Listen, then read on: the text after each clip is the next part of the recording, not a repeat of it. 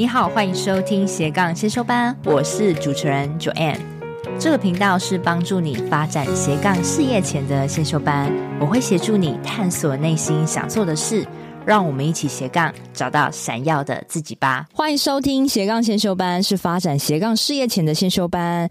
今天呢，邀请到两位主持人，你们的节目来说一下。分手的九十九个理由。哇，你们是广播电台主持人吗？你们声音好有磁性哦！哦，很多人这样说哎。哇哦，今天我为什么会邀请到两位哦？我先跟大家介绍一下两位，一位是 Vito 大叔，一位是胡咪老师。他们两位主持了这个节目啊。为什么我会希望说斜杠先修班的听众都可以去听听看？因为他们两个的领域跟你们在担忧的事情很雷同。好，所以欢迎两位。嗨，耶，很开心。对呀、啊，好荣幸哦，各位听众朋友，大家好，我是 Vito 大叔。顾名思义嘛，我就是个大叔啊。那我本来是一个平凡的上班族，朝九晚五的上班族。我这辈子从来没有想过要什么创业啊。我创过业，但是失败了。那我本来是个就是在工厂啊，我在工业区出生的，因为我以前念的是工业工程管理。对，那我就经历了台湾电子业起飞的年代，嗯，所以我的第一个十年就是在台湾的电脑。电子业，对，那我的第二个十年呢，我就开始出来想要创业。那我选择了最多人选择的，就是要餐饮服务业，因为创业门槛低嘛，对不对？嗯、所以我就去一些餐饮集团打工啊，我自己也出来开餐厅。那结果就如同这个创业，每个创业过的人都知道的，那创业成功几率很低啊。是的，我的店就就就就就失败了嘛，对不对？后来我就又回去上班。那我这次选择的是一个比较新的产业，就是新创电商。我在那边做的还蛮开心的，那可是我没有想到，就是因为一场世纪疫情 （COVID-19） 来了，那我就被 fire 了，我就变成一个中高龄的失业者，那我就开始踏上了一段追寻自我的旅程。那我到现在为止花了三年多的时间吧，我就开始从零到一，开始慢慢打造自己的个人品牌。嗯，所以我现在我有一个个人品牌，就叫 Vito 大叔。对，那我同时拥有很多的身份，那这就是我我自己的一个个人品牌经营的策略。所以今天很开心哦，来到我偶像 Joanne 的节目。偶像？因为我很早以前我就有听你的节目啦。你有听我的节目？听你的节目啊。对啊，因为那时候我自己做个人品牌做到一半很迷惘的，你知道的，做个人品牌很辛苦的，嗯，走到一半就是会失去动力啊，嗯，会觉得说我到底在冲啥小啊之类的，然后当时就意外的就听到你的这个节目，我就听了几集，我就觉得，哎，好棒哦，就是带给我一些正能量，然后也让我觉得说这件事应该是可以继续做下去的。Vito 大叔是教你们如何设计自己的人生，因为很多人都对他的人生目标很迷惘。我想问 Vito 大叔啊，你后来演变到教别人如何设计自己的人生，我觉得也很酷哦。你觉得，嗯，我就代替我的听众问好了。每次我在咨询问他们的时候，我说：“哎，你有没有想过，你五年后想要在哪个地方生活？然后你想要过着什么样的人生？”他们都会先愣了一下，不知道怎么做。甚至有很多人说：“我不知道怎么 dream big，我就是不知道。”可能他们没有那样的视野，或是没有人点醒他们。如果是面对这样子的人，Vito 大叔，你都怎么办？怎么引导他们？其实啊，在我会讲设计人生这套方法是有一个因缘在的啦。因为我这一路走来，其实我就是个迷惘的探索者啊。嗯，我过了四十五岁之后，我才开始去想我是谁，我要做什么呢？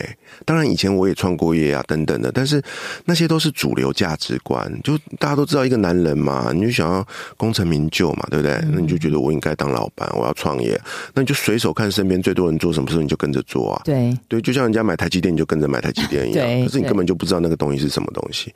那我因缘机会，在二零二零年离开职场之后，我就开始自我探索了。那在这中间，我就开始去找所谓的方法论。嗯，我要找出一套有效的方法，我就因缘机会的去上了在在台湾大学有举办一个叫设计人生引导员的培训课。嗯，啊，那我就去受了大概七周的训练，我就突然觉得哇，这方法超棒的，串联你自己的过去、现在跟未来。串联你自己的过去、现在、未来。嗯，因为我们呢、啊，每个人通常每天就是庸庸碌碌的活着啦。对，每天起起床嘛，就开始忙啊，忙着工作啊，忙着生活啊，对不对？对，你每天都没有那个机会去思考我是谁，嗯，我要什么，嗯，以及我要怎么做，嗯，你每天就上班啊，都在满满足这些老板给你的任务啊，客户给你的要求啊，对不对？如果你结了婚，你的另外一半啊，你的小朋友，你没有自己哎。真的。通常我们就会做三个步骤，第一个就是引导你去思考，去同理我是谁，嗯，这是很重要的程序哦，哈。嗯。第二个就是去思考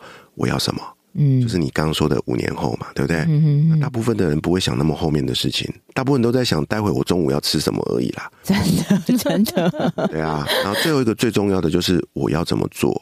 你要提出你的策略跟方法，去聪明的去完成你的梦想或者是你的目标。那我蛮想问 Vito 大叔，在你辅导那么多学员的例子中，可不可以举一个例子，就是他的 before 是长怎么样，然后经过你教他。引导设计人生之后，他的 after 会变得怎么样？很简单啊，设计人生它有一个步骤，它有五个 process。这五个 process，如果你有学过 design thinking，就是设计思考，你会发现它是一模一样的。嗯，因为设计人生其实源自于 design thinking，它是同样一个方法。嗯，只是设计思考它是用来去处理你的产品跟服务的问题。嗯，而设计人生只是把设计思考这套方法应用在你自己的生活里。有有没有一个成功的一个你觉得还蛮激励的一个学员？案例有没有？举个例子啊，就是我有个学员，他就从小到大就喜欢阅读，所以他从小到大的愿望就是开个书店。哦，他的梦想是这样。可是你也知道，开书店这件事情有点不是越实际的感觉，对，对，对不对？对，所以他就是就是去上班啊，然后他他他也做得很好啊，就也做到高阶主管。可他心中始终就是好像缺了一个什么东西之类的。嗯、那当然，好不容易过了四十五岁之后，他突然决定要离开职场了，因为那个时代在变嘛。他原本是从事这个金融服务业的，也赚到了钱，他就开始思考自己的第二人生要干什么。嗯，但对他来说，钱没有那么重要了，你知道吗？嗯、所以他就就是来找到我说：“哎、欸，老师，我对人生有点迷惘，我想要规划我的第二人生。”嗯，那我们就先经过我刚刚说的那三个步骤嘛，去同理啊，对不对？去思考，他就找到一个。他的目标就是，我想要在有生之年实现我小时候的梦想，开个那个小书店。那我们就开始去规划了嘛。那通常人开书店就很简单，钱领出来嘛，租个租个店面嘛，进货就开了，对不对？很快啊，一下就好了。嗯。但是设计人生方法不是这样的。我们有一个很大的诉求，是你可以聪明的去做这件事。我们把它叫打造原型，用一个 phototype。他自己发想出来的方法就是啊，他先去找找一些独立书店，然后他先去做原型的体验，他去打工。哦，他去跟这个老板做原型访谈，我就给他一个任务，你去找五间独立书店，当然前提是你要喜欢的哦，嗯，因为那个就是你的，你想要开一间书店，他跟你想开的有点像，对，你就去跟那老板聊聊天，你当然就是顾客嘛，去逛书店啊，对，逛一逛，那独立书店坦白说都没什么人，你知道吗？嗯，那你就坐下来跟老板结账的时候说，哎，老板，我也想要开书店呢，你可不可以给我一点建议？哇，一聊就一个下午，所以他聊了五家书店之后，他就可以知道原来开独立书店是怎样的一个真实的样貌，哦。就好像耗尽了自己原本那个梦想一点点，这个叫原型访谈。那另外一个就是原型体验，嗯，体验嘛，访谈是一回事啊，那是听人家讲嘛，对不对？自己做了才知道啊，对不对？所以呢，哎，他就更大胆的提出一个邀请，说：“哎，老板，你们有没有缺人？”老板就说：“我们这小书店请不起人呐。”然后我说过他经济自由了嘛，对不对？他说：“没关系，你如果愿意的话，我来打工，我像那个高年级实习生一样。”哦，我好喜欢这部电影，对不对？对，你不用给我钱没关系，但是你能不能给我一个机会，让我来感受一下在书店工作的感受是什么？那老板通常看你有那么热忱，他也说：“哦，这样子哦，那会不会不好意思？不会不会，你给我机会我就来。”他就这样原型体验哦，原型访谈再来原型体验，对，他就可以很清晰的知道说这个东西是不是他跟他想象的不一样。哦、我告诉你，很多人原型体验完就打退堂鼓了。那最后一个，这两个体验完之后，如果啦，你很幸运的你，你除了没有被吓跑，你还更肯定这是我要做的事情，那就可以进到最后一个最重要的步骤，是打造你的梦想原型。嗯，这个打造梦想原型并不是说。马上领了钱就开了店哦，没有，你要用最小的成本去做这件事情。所以呢，我就问他说：“啊，你呢？”店里面要什么元素啊？他说要有书啊，嗯，有书活不下去啊。他很清楚哦，要有咖啡啊，对不对？嗯、那我就说那就很简单，你就去找个那个咖啡店啊，他、嗯、跟那个咖啡店说，能不能一个角落切给我摆一面书墙啊？嗯、那那面书墙就寄卖嘛，因为你要开的是书店嘛，对，咖啡店卖的是饮料嘛，对不对？对，那你就结合这两个啊，那你就只要跟他租那一面墙，搞不好还不用租金的，你用分论的。他就从这样就打造一个零成本，打造他的一个理想中的梦想原型。他在一个咖啡店的角落开了他的小书店，哦，他也不用去去学咖啡那些，因为就有人帮他了嘛，嗯，而且他可以同时去开三个店，好高招哦，对不对？他现在就做到这个程度。我觉得啊，这个真的是，就是我们不是只是空谈的讲东西，而且我觉得为什么我们会做类似这样的产业，也是因为我们都走过很多创业失败的路，而且这是很宝贵的。我们都大概有一个脉络，知道说，哎，创业如果要成功，或是要让别人可以对这个创业有一点兴趣，应该要怎么切入。我觉得 Vito 大叔做的很好，那所以大家都不要只是空想哦。创业其实我都觉得它是一个 long term，它是无止境的。我们常说一句话嘛，有梦最美，逐梦踏实，这个就是踏实的做法。那刚刚我们说到，可能越来越发现投入之后，发现是你的热情。我们说到热情一块，我就要再采访一下你的 partner 胡咪老师。那胡咪老师呢？是在教别人做热情测试，就是你找不到热情，很多我们同学都是这样。他今天会告诉你怎么找到热情。哇，他可是台湾最热情的一个专家。对，刚刚听了大叔啊，然后听了 Joanne 分享这个创业的故事，还有一些创业的经验，我恰恰好完全不是这一块的耶，我就是一个呃。没有创业经验的人，可是我觉得我好像刚好也代表某一些女性的样貌。我自己就是从求学时代啊，我就非常的喜欢。语文喜欢国文这一类的东西，你的声音听起来就是国文老师的 style 啊，是这样子吗？就是我高中国文老师的那个讲话的调调。你的声音一定很适合主持广播节目啊！谢谢谢谢。对啊，然后我就我就念了中文系，然后念完中文系之后呢，后来我就出来教书了。其实我中间有做过一些别的工作，例如说我中间有做网络行销啊，可是就不知道哪里 K K。然后我连做网络行销的时候呢，都是在帮人家做教。教育训练这样，可是我就觉得，嗯，说不出来，好像不是我喜欢的，然后就是迷迷茫茫，那时候年轻，然后呢，因缘际会之下，我这样就开始去教国文了。对，真的是因缘际会。然后我教了国文之后呢，没想到就越教越好。我那越教越好，就是说我呃，我们这么说，就是叫做自强号有停站的地方，就就有我教学的地方。反正就是全台湾跑，然后全台湾上课这样。他是补习班老师呢？对对对对对，我是补习班的老师。我到教书到现在也教十八年了，结果呢，有很多的时刻都是在饭店醒来啊，什么呃高雄啊、台南啊、台中啊，常常会这样。就有一天我突然在饭店这样眼睛张开，突然就有一种我是谁？我在哪里？在哪？我要去哪里？对对对，就是这种。你，就会开始觉得说又少了点什么。我相信蛮多听众朋友可能都这样子，就是你的收入也稳定，甚至还不错，很多人都还蛮羡慕你的，甚至他可能觉得你很耀眼。在某些程度看起来，嗯，可是就只有你自己心里知道，好像少了点什么。然后我就觉得说，也没有不喜欢教学啊。可是我想要找到那个 那叫什么生命之火燃料，对，想要找到那个东西。然后那种渴求就突然变得很迫切，所以我不知道要去哪找。哎，后来我就上网，因为连自己都很迷茫。我我的妈呀，你连在网络下关键词都不知道下什么东西。后来我就是找着找着，就哎，先从很简单，就说阅读下手。我觉得阅读永远是一个不过时的东西。可是它。似乎没有那么快速，我就那时候已经有点，这用这用这个成语也是怪怪，但又好像是就病急乱投医，好不好？就觉得有没有谁来给我一个速效的东西这样子。后来呢，我就在这个搜寻的过程中呢，我就发现有一门课，就是一个外国老师，他是一个这个纽约时报畅销作家，他叫 Jenny Edward，他就是一个美国人。他有一门课程，这门课程就叫做热情测试 （Passion Test）。他就号称说呢，能够你来上这堂课，我就帮你找到你的人生前五大热情。然后我就飞出去外面上课了。对，那课应该不便宜。对，就不便宜。对。超贵，喂超贵，但是也感谢，因为你现在我知道胡咪老师另外一个身份，嗯、除了国文老师以外，嗯，另外身份就是 Passion Test 的对热情测试指导师，对，然后同时也是人生自信力指导师。所以我去上了那个课之后，其实我只是为了要找自己的五大热情，想说，哦、啊，你都这样说，那我就来找。可是我没想到，原来他是一个。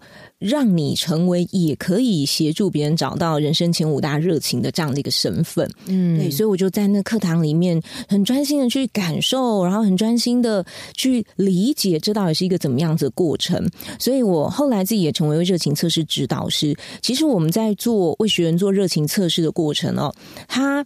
看起来不是像很实用的东西。有些人可能误会说，哎，那你们的热情测试是不是什么丢一个跑系统测试啊？然后呢，里面有很多的简答题啊，然后你一、二、三、四，然后就帮你筛选出来一个什么量表之类的。其实我们不是走这种路线，我们真的就是由心出发，就完全从你的内在，然后透过指导师的一些引导，然后是你自己亲自写下，你亲自写下你自己的人生十大热情，至少你现阶段的这十大热情，然后它可大可小。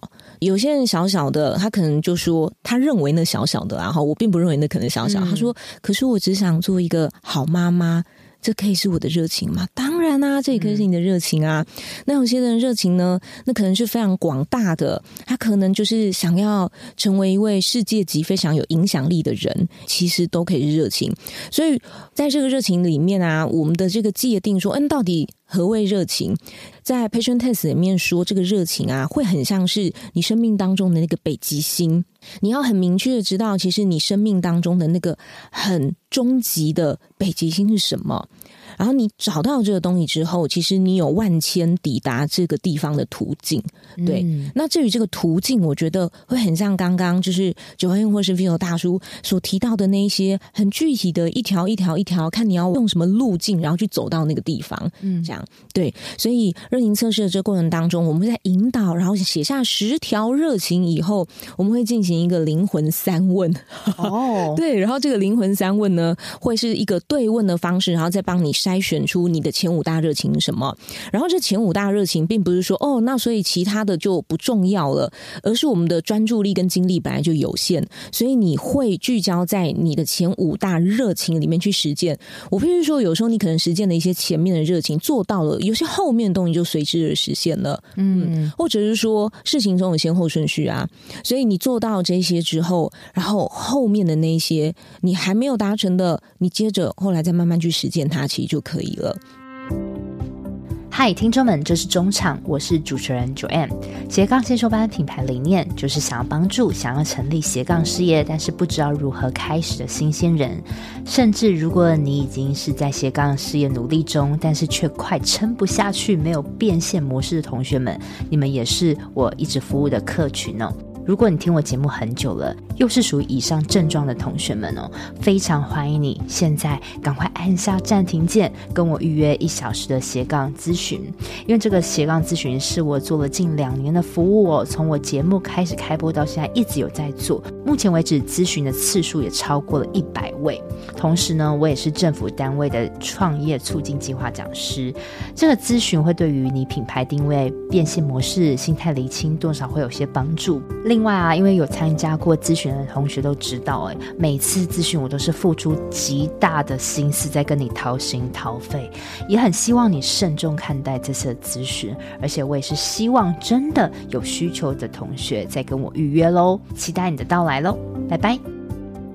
我想问一下胡米老师哦，因为我也带领很多学生，他们说啊，你刚刚那时候跟我讲说要写十大热情，嗯，怎么办？我写不出来。啊，有有有有，怎么办？嗯、呃，我们会前面哦，我们在课程，因为我们会办工作坊，然后这个工作坊的前面，我们会先做一些像破除限制性信念的一些引导，对，然后这种破除限制性信念，有时候他其实不是不知道，哎，他是不敢想，他不是不知道，嗯，对，然后好像说出来就要负责任一样，所以他。其实不敢跟你讲，非常多人是这样子，所以在那个引导过程当中呢，他可能慢慢会有一点松动哦，嗯、他就会觉得哦，可以吗？嗯，那也许可以吧，写出来又不用钱，那不然写写好了。对啊，对，所以他可能会开始有点动摇，然后这样子他开始，我们会有一些面向引导他，例如说，哎，你可以思考面向有什么，可能是健康的，也可以是例如说人际的，可以是学习的，然后也可以是公益的，然后。甚至有可能是关系类的。现在的人就是他的思考范畴太狭隘，嗯，所以他不会觉，他就觉得好像写出来一定要很厉害的，或是，嗯，或是会一直一直。做的这件事才要热情。其实很多东西，它都是你可以点燃你心里的那把火的。对对对，所以很多的面向给予他引导之后，他才会思考到说，哦，原来这个地方也是，不然像刚刚 Joanne 说的，大家生活可能蛮单一的，然后想来想去，哎，有人十条都写工作，说，哎，你的人生没有别的东西了吗？所以，我们讲这个热情测试，其实是一个你生活全方面的每一个面向，它有都有可能会点燃你生命当中呃很不同凡响的，它绝对不是只是工作会创造你生命当中的一些愉悦，所以在那引导过程当中，它可能慢慢开始有些方向了，以后它会进入下一个阶段。下一个阶段就是那写了就就应该没办法达成吧，然后就会开始，嗯、他就会反而因为这样而不敢下笔。例如说，有些人会想要写说环游世界，嗯，然后我想这是蛮多人的一个热情啊，就是觉得旅游对旅游很愉快这样子。然后他动笔一写就说啊，可是哦。这样要花很多钱买机票，我可能没有钱。他说啊，我我哪有那么多假期？就是老板应该不准假啊，哈。然后就他就有很多的然后，这些都是你不用去想的，所以我们还必须要引导他说，这些都不需要考虑的情况之下。然后还有刚刚 Joanne 说的那种情况，叫做他不知道他自己要什么。其实我觉得好像比较多的学员是属于这种，呃，我知道我不想要什么，我不知道我想要什么。就是我知道我不想要什么，例如说，我知道我不想要讨人厌的老板，我知道我不想要讨人厌的同事，然后哪样是讨人厌的老板？例如说，呃，假日还传赖啊，然后不秒回，还打电话来啊，这种就是属于讨人厌的老板。我不喜欢时间被绑架。对对对，他只知道你不喜欢什么，然后不知道其实自己想要什么，所以我们就会建议学员说：麻烦把你所有你不想要的东西都倒过来写，那就是你想要的。哦，有有系统喽，对，就是你把它转回来嘛。嗯、那你不想要总是假日。一直抠你的老板，那你想要的，他就嗯，我想要有我自己闲暇的时光的，嗯，然后自在的。那工作时间归工作，我的日常生活归日常生活。说哦，OK，那这就是你想要的，把它写下来吧。我觉得两位啊，Vito 跟胡明老师在做的事跟我非常非常像。嗯，我们可能都是要面对一群迷惘的人，嗯，再从他们那边抽丝剥茧他们过去的东西，嗯，然后如果他们害怕，你要给他很多的加持跟信心，然后。然后再催促他前进，他前进的过程中可能又是遇到什么阻碍，又不动了，然后你又要花好多的力气去 push 他，中间可能他也会对你产生一些质疑，或是你们可能思维上的不同，嗯，他会觉得。哎，怎么是这样子？嗯，有时候你可能也会失去一些耐心。蛮想问两位，我们我们三个都是一个类似的这种教练呢，能量要很高呢。嗯，我想听听两位都怎么补充能量。OK，我的话啦，我会时刻觉察自己的能量状态。那你现在是几趴？我现在 我现在算是我不能用几趴、欸，几趴好有，有一个就是类似能量量表嘛，你懂吗？嗯、就是我会觉察到我现在的心情是怎样，是烦躁的啊，没有耐心的啊，还是我是兴奋的，或者是我是平静的？一到十分，现在能量，我现在大概有八九分啊，我现在大概有八九，我跟你差不多。嗯、那胡咪呢？也是差不多。看到 Joanne 心情又特别好。我们今天就是补能量的方法。啊，对，哎，这有这是我要分享的，就是啊，其实我发现哦，能量交流是一个非常好补充能量，而且但有个前提，你必须要跟你频率相近的人，对，这就会是一个非常好的交换能量，没错，就是在对谈的过程中其实是充电的，没错，嗯，你们会不会曾经有被影响过？当然有啊，我想听听看。我自己有有一个印象很深刻的学员，就是他来参加日营测试工作坊嘛，结果他他也不是想要来踢馆或什么的，他就纯粹有点像 Joanne 说的那种，他的个人状态那时候不太稳定，不太理想这样子。然后他到中间一半的时候，他就说：“呃，老师，我写不出来。”就是我完全写不出来，这样，然后他我没有办法形容他，因为他就是呃，好像连话都没有办法好好的讲，然后他整个眉头纠结起来，这样，然后我也呃想请他描述一下，说他现在是怎么样，然后他也没有办法好好说。那可是课已经进行到一半，我就跟他说，那没有关系，你就继续把它听完，因为其实我们是一个按步骤来，如果你真没做，你后面其实就没有办法进行下一步嘛。我说你就继续听，这样，那你就把它听完之后，我让你再来。这样，然后呢，他就坐在那听，结果真的就听到结束，就他十条热情一条都没写出来，这样，然后就这么结束了，然后全部也都散场了，然后全场只剩下我跟他，然后我就想要安慰一下他，结果后来他就抱着我哭哭哭哭哭哭哭哭哭哭了，大概应该有一一个多小时吧。对，然后你说说了什么没有？他几乎没说什么，也很恭喜，很恭喜他，他在这边释放了。对对对，所以他就是类似属于这种的。然后后来呢，其实有时候我们来的学员就是我们就是一个工作坊，就如果不是一对一的话，我们可能就是今天这次见面，我并不是很了解你的背景是什么，这样，那我也没有说什么。所以我觉得类似像刚刚 Joanne 说这样子的一个身份角色，有时候我认为我们要学会聆听，也是一件很重要的事情。然后呢，不去做一些评价，因为我真的不知道他原来曾经遭遇过什么背景，也是一件我觉得你要做有点像教练引导的身份的时候，真的也是需要拥有的那个耐心。这样，然后就这样子哭完了，结束了，我也还是不太知道他发生什么事，然后就就散场就结束。他应该总偷偷加起来可能哭一个小时，说话加起来不到五分钟。后来就这样子过了。很长的一段时间，中间他偶尔也会传讯息给我，就说：“哦，老师，谢谢你。”这样，呃，我觉得我好像比较好。然后就这样，然后也没有说什么重点，就是很重点提到自己怎么了。结果大约好像我记得是过了大概快两年以后，他才告诉我说：“老师，我觉得我准备好了，我觉得我可以再来做热情测试了。嗯”所以我想说的是，要等他了。对，有的时候他的那个时间轴是很长的。嗯，对，那个很长时间轴，有时候可能不是。教练的问题，对，也许是学员自己对自己太心急了，他觉得他现在要来做这件事情了，也许他并没有准备好。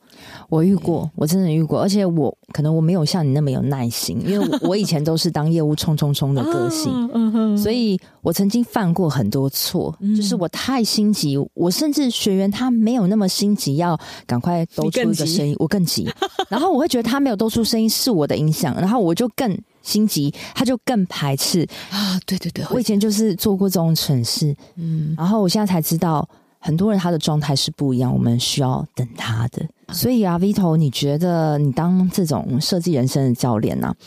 你觉得需要具备什么样的特质？除了同理以及有耐心以外，我觉得同理跟有耐心是两个最重要的一个条件呐、在除了这两个之外，有一点很重要，就是。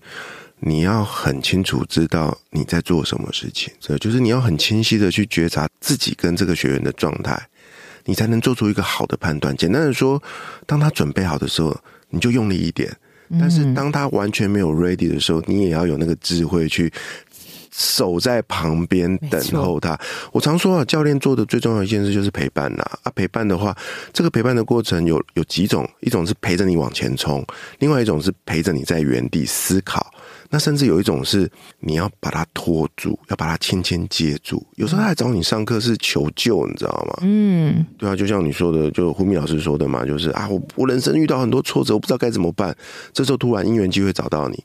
那我想知道啊，这些年来啊，很多人也想当类似的教练，你们有没有被曾经质疑过？说，哎，你为什么有这个资格做这件事情？你们有没有证书？嗯哼，有有没有遇过这种事啊？我自己倒是没有遇过这件事，反而是我自己会质疑我自己。跟我一样，那福咪呢？我我觉得是一样的事情。其实我坦白说，我觉得学员根本不太 care 你有没有证书这件事情。完全同意，但是很奇怪，我们在辅导学员的时候，他们想做类似的时候，他先问我说：“但是我没有证照，我没有什么。”所以你会看到坊间有很多啊，类似这样的课程啊，它其实就会包装成说，你来上课我就给你一个 license 啊，一个受证啊。可是你回头去看，你会发现那个受证根本就是那个单位自己颁的一张纸而已啊。跟你讲，我超级想讲这个，但是我怕打击。那是不是？那我们自己经历过，我自己也曾经啊，就是我们也去拿过国外，比如说举个例子啦，我以前在上班族的时候，我是做专案管理的，我就去拿个 PMP 的证照啊，花了好好多好多钱，好多时间了。那我必须得说，那也是个学习的过程。是啊，对我来说，那就是个商业模式啦。嗯啊，但、啊、但是回到自己的人生里面，你会发现一件事情，就是。好，你可能有一百张证照，但是那些证照可以解决你的问题吗？是啊，但是有些人他就是为什么会一直想要找那种证照做辅助？其实一方面，我老实说，就是自己太没有底了。嗯，就是你太没有底，你的人生竟然不够精彩，所以那你又想创业，你就很想要有个东西加持你。嗯，所以你会去看一个人的时候，你就看他，他越说他自己有钱。其实越没钱 啊，越 promote 自己的证照，其实越不会带领学员。我这样讲会不会很直接？我是客观看证照这，我坦白这样说，我刚刚说过嘛，我分享的这套方法也不是我自创的，我也是去上课啊，我也去拿了证照。问题是我并没有花了一个高昂巨额的。代价，比如说我飞到美国 Stanford 去上这堂课，我没有的，我没有的，我只是因缘际会，身边有这么一个缘分，我就去上了。那我觉得这很好用，我就拿来用了。但是我也没有很吹嘘说什么啊，你看我好棒棒哦，我讲没有，我从来没有。我我充其量就在说，我在跟你分享我我亲身走过的这一条路。对不对？你听到的我都 guarantee，它都是我自己亲身做过的。如果你愿意信的话，你来试试看，它可能会对你有帮助。所以啊，就是很多人都想当我们类似的教练啊，我都说，其实你不用在乎外面给你的框架是什么，你其实只要对受众交代就好。就是你不管你多厉害、多证照、多厉害，你只要有办法帮助你旁边的这个人。而他觉得有用，我觉得那就够了。因为你只要对你的客户交代，你干嘛要因为外面的一些眼光？说白话就是一个信任基础罢了啦。对啊，他够信任你这个人，你讲的每一句话对他来讲都会发挥巨大的影响力。真的。而且我觉得你们也做了一个很重要的事情，就是你们透过 podcast 跟持续的文章去输出，让别人先信任你的这一段过程。很多人想当教练，但是他失去了这段自己累积有价值内容的过程。就像我也是透过 podcast 不断不断输出，你们同学才找到我。啊，Vito，我相信你有两个节目，然后又有文章的贡献。嗯，我还写了两本书，还写了两本书。其实。你是需要有一点经历跟底，你才有办法写出这些的。但是这些东西就是时间的堆垒啊！我常说没有奇迹，只有累积啊！很多我看到现在很多在做个人品牌 IP 的人，就是太急躁了啦。嗯嗯，想要一触登天，那他忽略掉这个堆叠累积的力量。对啊。现在很多人想做这样的教练，但是他输出什么有价值的内容？可能一个礼拜他贡献两篇贴文，他都没有办法持续下去。那你要去收学员，学员对你的信任基础是动摇的状态下来找你的时候，其实成交率就没有办法那么高。所以你要做这个教练，其实不是只看到哦，好像可以开个工作坊什么收学员，而是他背后。的那些产出的那些影响力，还有他自己自身的能量的维护，来影响你们，让你们来找到 Vito 教练。我觉得这段才是很珍贵的。比较年轻一辈的人，他们或许会在短时间内拥有很高的声量，嗯，但是你回头去查他的口碑，你会发现是虚的。啊，这个东西骗不了人。你网络上打一个关键字，你一查，你就可以看穿一个人。尤其是现在资讯这么透明的年代，不是吗？对，对啊。哇，今天真的听到好棒的分享，我觉得两位教练哈都跟我做很像的事情，但是我们都用不同的方式帮助我们的听众。我们都走在一条相同的路上，真的。然后我们又是同频，感觉今天就补一下了。嗯、没错。那我想要请两位推广一下你们现在在做什么，然后也让我们的听众哎有一些不同的方法可以找到自己的热情跟人生的目标。好哟，我现在呢主要啊有两门课程，一门课程叫做热情测试。啊，一门课程呢就是 self love，然后我们在台湾我会把它叫做是人生自信力的课程，因为发现很多的人哦，他在追寻自己的热情的过程当中，为什么你没有办法真的去实践跨出去？其实跟刚刚我们在讨论这个很有关系，就是我没有自信心，嗯，对，我没有自信心到，于是我需要透过很多的像是是否有证照啊，然后等等来维持这样，然后一旦没有这些东西，我可能就没有了底气。所以其实这个就是在追寻热情过程当中一个很重要的。必须要扫除的障碍，所以还有一门人生自信的课程，其实在提升你如何的爱自己，然后如何的有自信。嗯，这也是有工作坊，然后呢，两个都是一样，有工作坊，然后也有一对一的咨询这样子。那 Vito 大叔，你那边有什么可以值得推广的？我现在推广的主要是两个课了啊，第一个就是呃设计人生的相关课程，我在台北、台中、高雄都有计划去开所谓的三个小时的工作坊，它是一个体验式的工作坊，让让你可以亲身的经历设计人生的方法以及步骤是什么。那我在三月份也会开一个两天的工作坊，我会带着你去做我在《用梦想设计你的人生》这本新书里面所提到的七大方法，带着你一步一步的去理清你自己的过去、现在以及未来。OK，这是关于设计人生的课程。那我同时间呢，也有另外一个可能是开蛮久的，就是所谓的 Podcast 养成班的啊，就是有很多人想要跟我们一样成为播客，因为。很多人就请我来跟他们分享啊，那我就定期都会开这个班，所以我接下来呢，在这个二月三号、二月四号在台北也会有一个班。那最后我跟胡密老师啊，也有一些合作一些课程哦，像我们在今年是二零二四年嘛，我们就有开了一个叫做热情目标工作坊。如果说你对于这个新年度的新目标都始终感到迷惘，不知道我要写下什么当做我今年的一个一个目标的话，哎，邀请你可以来上这堂线上课程，它一样是三个小时。是的，嗯，我们过年后好不好？把自己的热情找到，目标找到。我觉得你们两个一起搭配这样的工作坊，应该是非常有趣的。我们短短的时间，我们来大量烧脑一下，来了解自己。那也许你会有更有前进的动力。那同时呢，我也会把 Vito 跟胡蜜老师相关的课程资讯呢，放在我们节目的内文里面。谢谢两位，谢谢来到斜杠先修班，谢谢 Joanne，谢谢，拜拜，拜。在本节最尾声，跟你做一个重点整理。这一集啊，胡咪跟 Vito 啊带来好多，如果你想要成为教练，很棒的思维哦。好，这集第一个重点就是怎么样引导学员设计人生的方法。第一步，你要先引导学员，让他们思考我是谁；第二步，思考我要什么；第三步，我该怎么做。那怎么做的过程又分为是。你要先带领学员做原型访谈，先让他了解他想做的事情的那个内容是什么，问相关领域的人。再来，你要带领他做原型体验，好，就是体验动手做一些事情，去融入这个情境。再来，你要领导学员打造梦想的原型，你可以请他用最小的成本、最小可行性的商品做做看。再来。第二个重点，如何引导学员做找到热情的事情呢？